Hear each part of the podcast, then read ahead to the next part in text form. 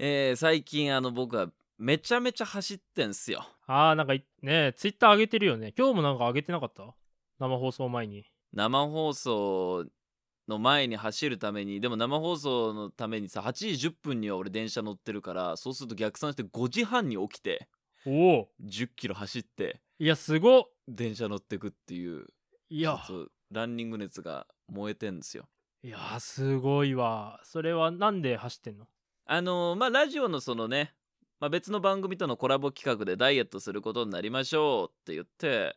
でまあじゃあ俺はもう愚直に走りますって言って走っててで今月はね今んとこほぼ毎日1 0キロかなええだったったったったった5キロ2回の時もあったし7 5キロ2回で1日1 5キロっていう日もあったいややば。ボクサーじゃん。すごっ。やもうだからちょっと朝のロードワーク行ってきますみたいいや、なで走って帰ってきて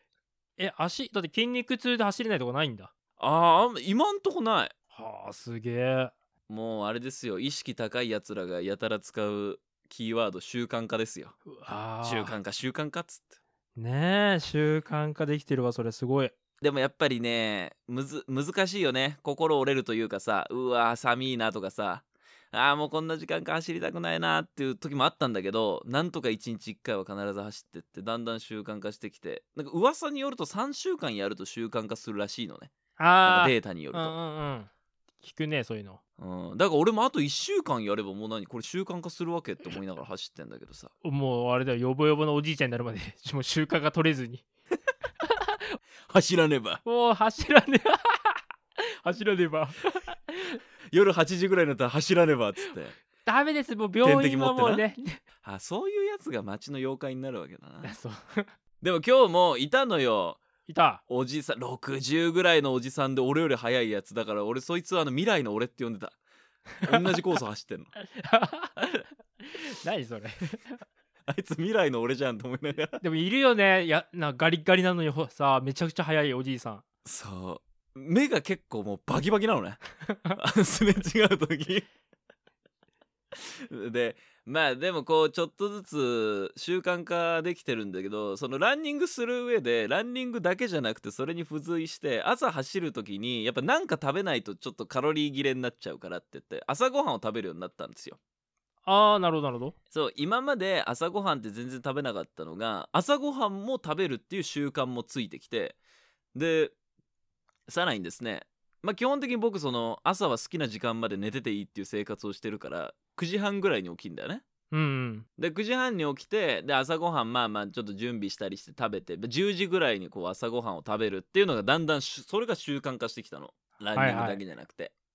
うん、でテレビ見ながらダラダラさ朝食食べるんだけどさコリちゃんさ「レッツビバディ」っていう番組知ってる美しい、まあ、ボディって書いてビバディっていう番組 TBS? あそうそう TBSTBS あれでしょあのー、えっ、と、白木さんの番組の後でしょそうなのよテレビ2画面になってて、そうそうそうそう 片方がジムのお姉さんが踊ってこっちが芸能人の芸人さんとそうか3時 ,3 時のヒロインとかがやってるやつでしょあのーちょうどねワイド番組とワイド番組の間のそうそ30うそう分を埋めるみたいな感じで入ってんだけどうんそのまあ女性エクササイズ系 YouTuber の、まあ、先生女の人とうん芸能人ゲストが音楽に合わせて一緒にエクササイズしてくっていう番組がちょうど俺の朝食の時間帯なんですよ。はいはいでだんだんこうそれ見てたら最初はなんかさタレントさんがさゲストがさエクササイズの先生と一緒に「うわこれつらいうわこれすごい内ももに効く」みたいな「頑張ってください頑張ってください」みたいな「テレビの前のあなたも」みたいなこといなんか言ってんなこいつらと思ってたのパン食いながらら。うんうんでもなんか毎日見てたらちょっとなんかだんだん癖になってきちゃっておうなお んうか最後までチャンネルを変えずぼーっとあの見続けるっていう習慣ができてきちゃいまして その習慣もできたあのまだね女性の先生の顔もなんかなんか絶妙なんですよ絶妙にエロいというかなんか絶妙にハマる顔あしてそうきそてうそうわかるわかるそうねセクシーなんだよねなんか微妙にね皆さんねそういやまあ朝ですからそれ爽やかにやってるんですけど今週ゲストが、まあ、ゆきぽよさんですよねああ見た俺ゆきぽそよれがも、うん、元気よく見たあ見のたスポブラに足ブリンブリンに出した格好でそゆきぽよ汗だくで踊ってんのうあれなんか俺、うんゆきぽよが踊ってんの見せたらなんかレッツビバディにハマっちゃって さだんだんいやそれうん多分あの番組の視聴者の3割ぐらいうんちょっとエッチな目線のおじさんかもしれないよ ね。エッチな目線かっていうとそうでもあなんかそそううででもないんだもないと思いたいんだけどなんか面白くてだから朝もさてとじゃあレッツビバディでも見ながらご飯食べるかでまあビえバディも俺習慣化してきていやなんかすげえ意識高い女子だね。お前走って朝ごはん食べてレッツビバディ見てレッツビバディ見なきゃでビバディもテレビの前の皆さんも一緒にとか言ってんだけど一切やんないよこっちはいやパンかじってるだけなんだけどずーっと見ててでなんかそのなんで俺は汗だくになって踊らされてるゆきぽよを見ながら毎朝朝食を食べてるんだろうかなと思いながらこうやって食べててすげえだ反動きてんじゃない今までのぐうたらな生活から意識高い方向にこう舵がエネルギーが普段だったら多分何にも別になんかやってんなぐらいもしだチャンネルだって変えてるよそんなで興味ないもんうんエクササイズなんてそうだよねそれがなんかわかんないけど毎日見てたらハマってきちゃってさあ「おはスタ」でさ「おはスタ」っていう番組でさそのなんか寝起きの刷り込みっていうのトムんさんのサッカーテクニックってコーナーああったっじゃんたあったうんあんな俺らサッカーやんないけどさずっと見てなかった見てたトよムさんのサッカーテクニッ ク毎朝1秒もボールに触れたことないけ どあのあのテクニック見ても売れたことないけどさ、うんトムさんのサッカーテクニックってさやっぱあれ見ないと一日始まんねえなってやっぱ思ってたじゃん思ってた思ってたあーわかるわあかるれが今俺のレッツビバディなんですよはあもうすだから本当にあのこれだけね言うと別になんかそんな面白い番組かってみんな思うかもしんないけどそうじゃなくてなんか疲れてる時あと寝起きでぼーっとしてる時にみんなに刷り込まれてほしいわレッツビバディあーなるほどな、まあ、元気になるのかなうん何なんだろう見てるわとかんねないであまあちょいとしたエロさもあるしねまあ目は覚めるよねなん かねなんかゆきぽよもさ最近食べたグルメ写真みたいなのこう踊りながらね写真が表示されてねなんかいこうなんかまん丸の焼き鳥を見せて「これが私は最近食べたグルメです」とか言ってで先生が「えー、ゆきぽよさんこれ何ですか?」って聞いたらゆきぽよ「あのこれは鶏の金玉」って言い出して先生がすごい苦笑いしてでもあのテロップにはあの金玉ではなく卵巣ですって出てて笑っちゃったもん俊一郎ゆきぽよにハマるの面白いなそんなこんなであのーランニングの習慣化をしようとしてたらいつの間にかレッツビバディが習慣になってしまったっていうね恐ろしいことが起きてんですよ本当いやーにコリちゃんにもすげえだから見てほしいね不意に見てほしいわで毎日見ないとダメでしょやっぱね毎日毎日ぼーっとぼーっと見てほしい何も考えず洗脳されてほしいいやでもあるわな俺もあのし週2回朝5時に TBS ラジオ行かなくちゃいけない時代はうんクイズノーベル賞がそれになって たあ朝4時からのクイズノーベル賞おじいちゃんたちのクイズ番組そう誰も知らないよ増岡の岡田さん以外誰も知らないいや本当になんかだから恐ろしいですよねランニングの習慣化じゃなくてレッツビバディの習慣化でも結構いい番組なんで今年多分ギャラクシー賞あげちゃっていいと思います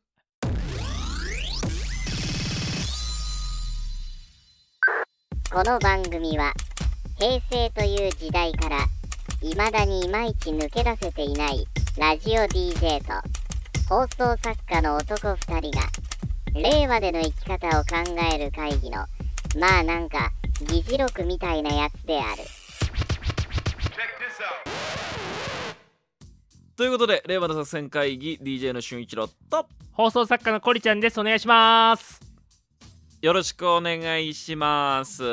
まあ、この番組は水曜と日曜日に皆さんのぼーっとした脳裏にすり込んでいく番組になっております。えー、っと、なんと今回が60回目。おーおめでとうおめでとうございますパチパチパチパチパチパチ。まあ今皆さんには別に何の変哲もないいつも通りな感じに聞こえてると思いますけれども今日はですねなんとその収録している様子が聞きたいというねとんでもないリスナーさんがいらっしゃいまして、まあ、僕ら今オンライン撮ってるんですけれども、まあ、そのなんていうの会話トークルームっていうの、えーにはなんと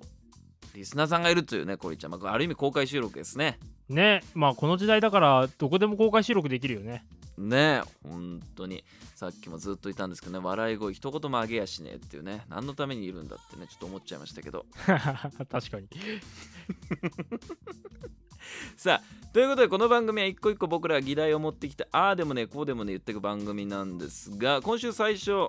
コリちゃんからお願いしますはい、えー僕はですね日本経済新聞の2020年11月21日号から持ってきました「我が家はレストラン、うん自宅に出張シェフ」という記事ですねおー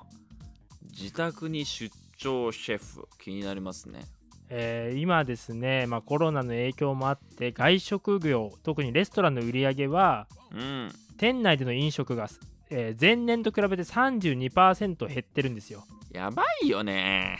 まあねで一方で宅配とか、まあ、外食はめちゃくちゃ伸びてるとあの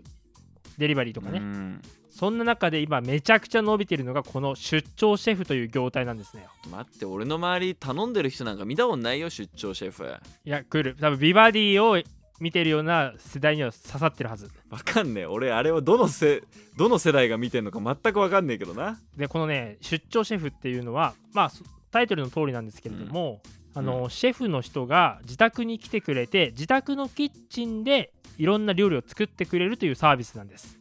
ほーこの記事には、まあ、例えばっていうことであの一人のえー出張シェフの花輪さんって人が載ってるんですけれどもこの人はですね、まあ、この会社員の安倍さんご家族に呼ばれてホームパーティーの料理を作ってくれと呼ばれましたとああホームパーティーね、うん、キッチンでホームパーティー用の料理を3時間作るとあー結構作ってくれんねそう本当にレストランに並ぶような大きなお皿に、まあ、色とりどりの豪華な食,、えー食事が並んでますよほでこの料理が食卓に並ぶとうわ美味しそうと歓声が上がるほどのレベルだううんうんうんで食べるだけではもったいないと、えー安倍さんは写真を SNS に投稿して友達にもシェフシェアしてますと話すとなるほどね出張シェフ呼んじゃいましたなんて言ったら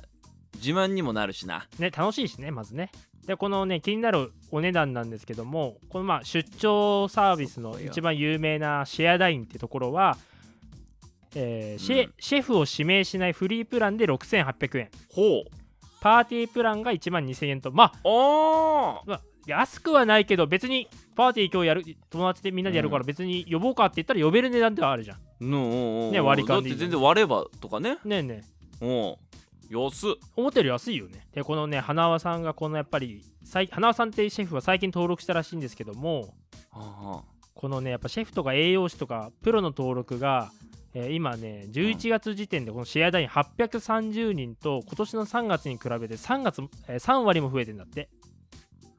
あー登録する人も増えてんだそうやっぱ料理人側もそうそうそうあのコロナでさやっぱ店に依存しない働き方を模索するシェフあーフリーランスシェフ的なね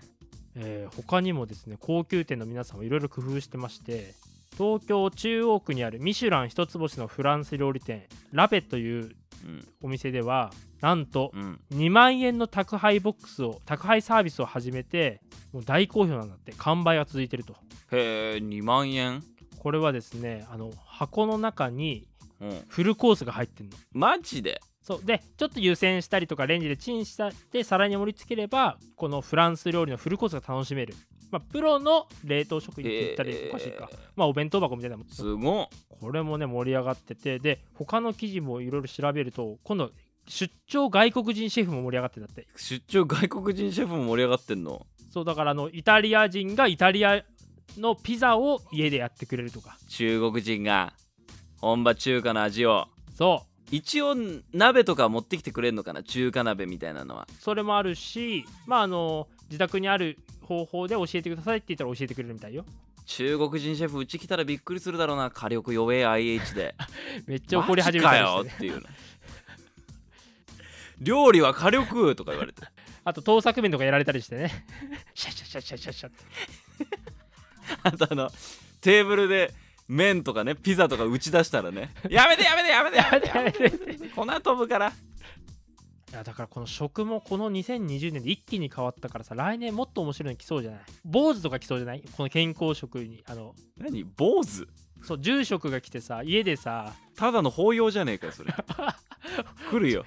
四十 九日法要じゃないない四十九日の法要じゃなくてあのなんつうのなんつうんだっけあの来んじゃねえよ呼ぶんだよそれあの修行の飯ってあ るじゃんあ精進料じ理ゃあってこと精進料 理精ね進料理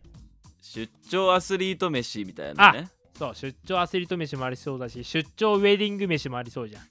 ねそこで俺思ったのが、まあ、僕と俊一郎くんが大好きな出張ビュッフェやってほしいよね出張ビュッフェねビュッフェ 出張ビュッフェ額は大きいし料理もすごい多いんだけどあの近所のやつらみんなあのプレート持ってねそうそうそうそう関係ねえなそれもうコロナ対策関係なくなっちゃってるなも確かにう それビュッフェ行けって話だよな街のみんなででもちょっと面白いだろうねなんか、ま、あのマンション山口さん家にめっちゃ入ってくけど診断会って思われる よね みんなみんな皿さら持っぼってさてもぐもぐしながら全然コロナ対策になってねえわえ何来てほしい料理系で出張自宅で作ってもらわなくてもいいけどそれこそキッチンカーが家の前に来るぐらいでもいいよなあそれはいいねうん確かに時たまケバブとか食いたくなる時あるもんわかるえあれってルールなのかななんでさ焼き鳥屋はあんなさ自由にさ東京都内をかっ歩してんのにさ、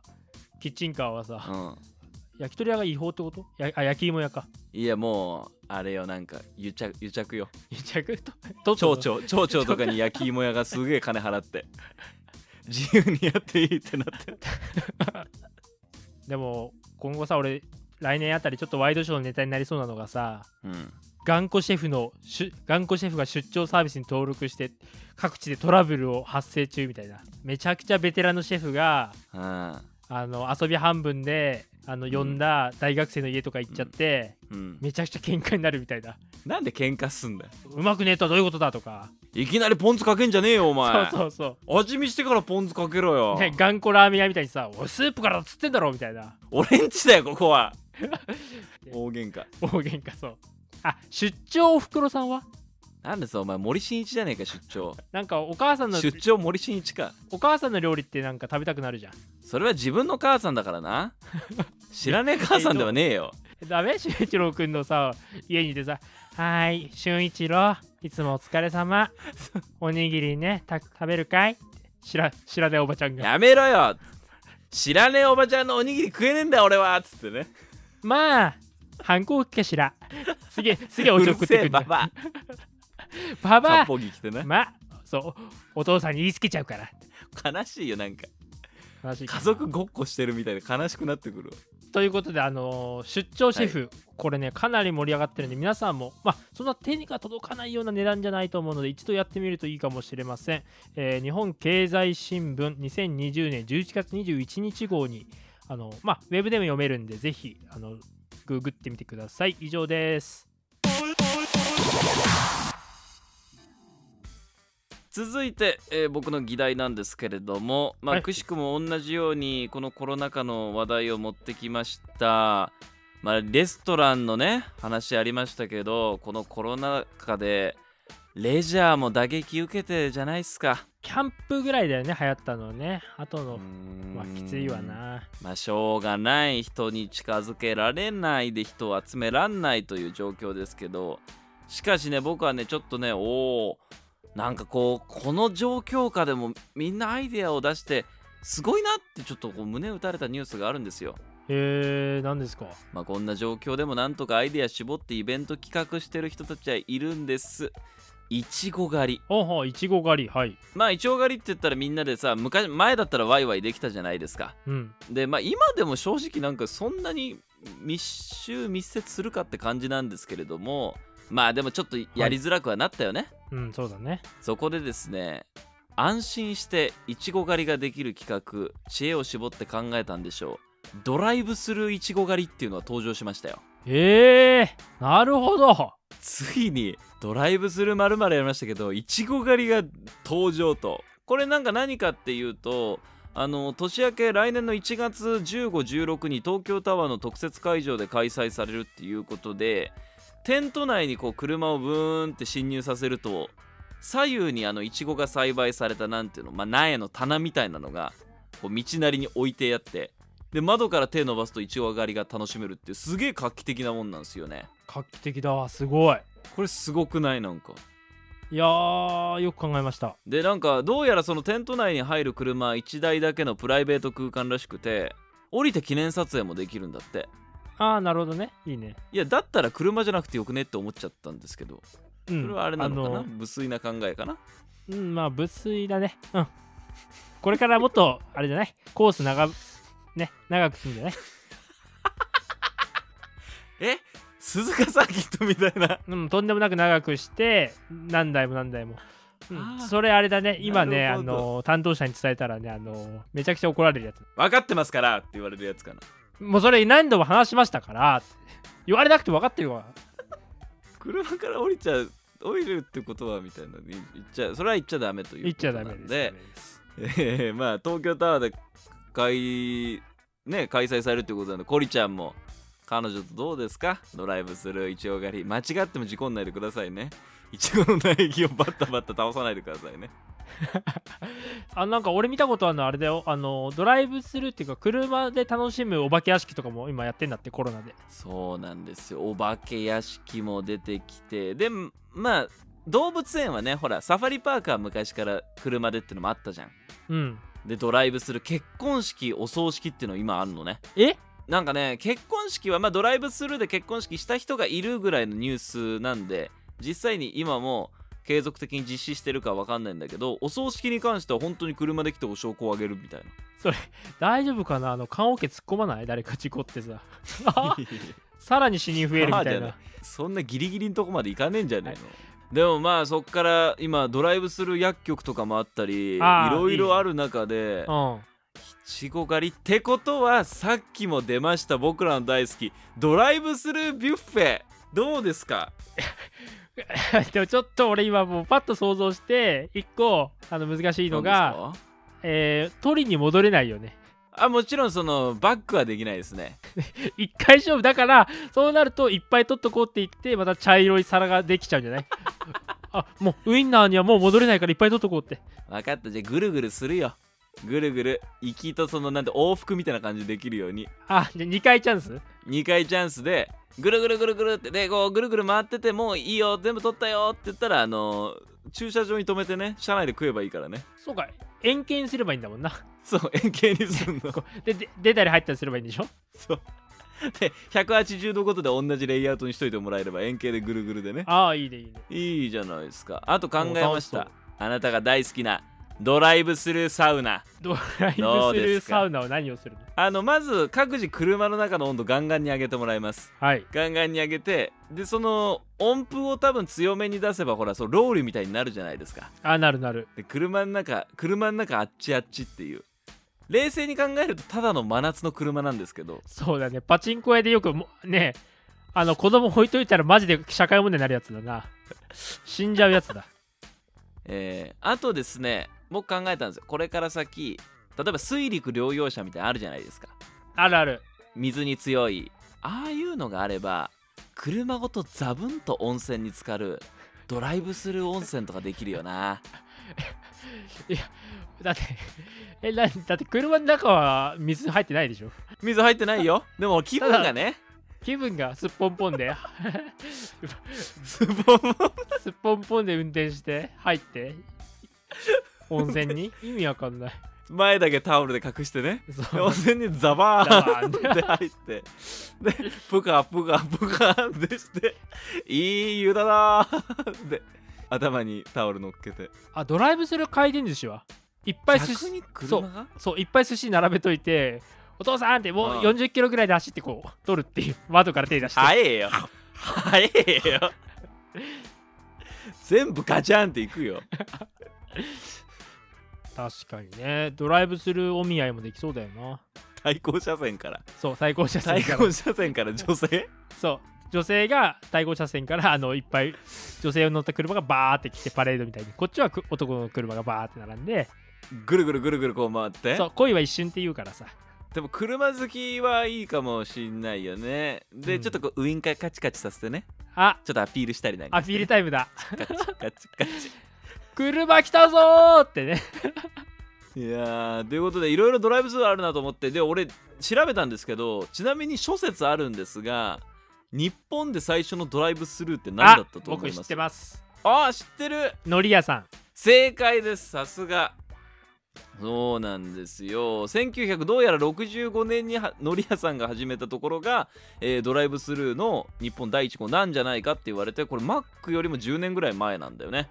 のり屋さんでのりも車に乗って買えるようにしようってアメリカ行った時にその会社の人は思ったらしいねあー発想がいいね海苔もって思うかなと思っちゃったけど本当に次はまあドライブスルービュッフェもしくは俺は来ると思うよドライブスルー温泉皆さん覚えておいてください来た時はすもう解決ぞろりだもんな発想がということで、えー今日はですね日本初ドライブスルーいちご狩りの話題お届けしました僕たち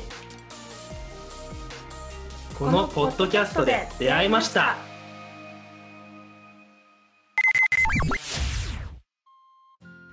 ということであっという間にエンディングでございますお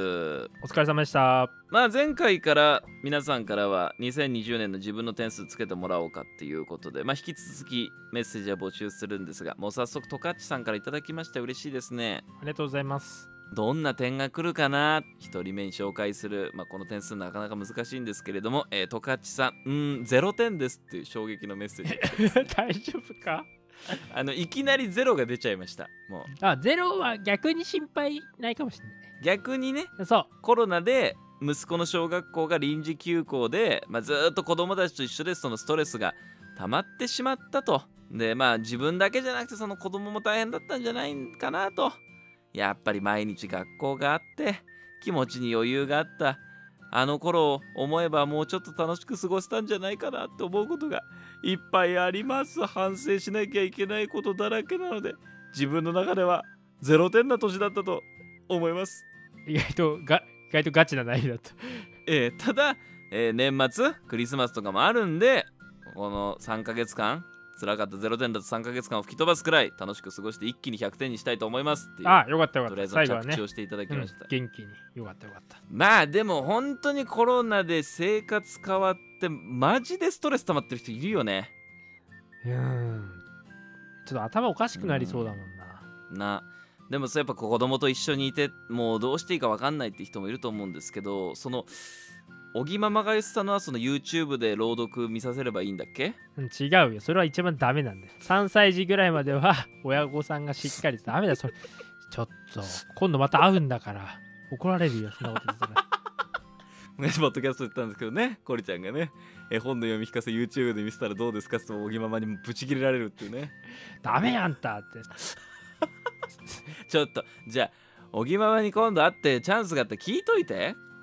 こ何のよ子供と長く一緒にいてほらストレスが溜まっちゃってみたいなそういう時どうしたらいいですかみたいな質問をさあオッケーオしッケといーてくれようん小木ママにあのうちのトカッチが言ってたんだけどっつって聞いていきましょうかそうだよじゃあはい、そうですよコリちゃん間に挟んで小木ママに質問をするっていううん、質問の仲介業者 質問のマッチングサービスになっておりますけれどもまあまあこういうふうにねあのこう点数をつけてくださってありがとうございますトカッチさんいい、えー年末そして年始にしましょうということで皆さんからの今年自分何点だったかメッセージはまだまだお待ちしておりますんで全部小文字で令和の作戦 atmarkgmail.com、えーこちらまでお送りくださいということでシャープ60はこの辺でお別れとなります次は皆さんシャープ61でお会いしましょうそれではねバイバーイバイバーイ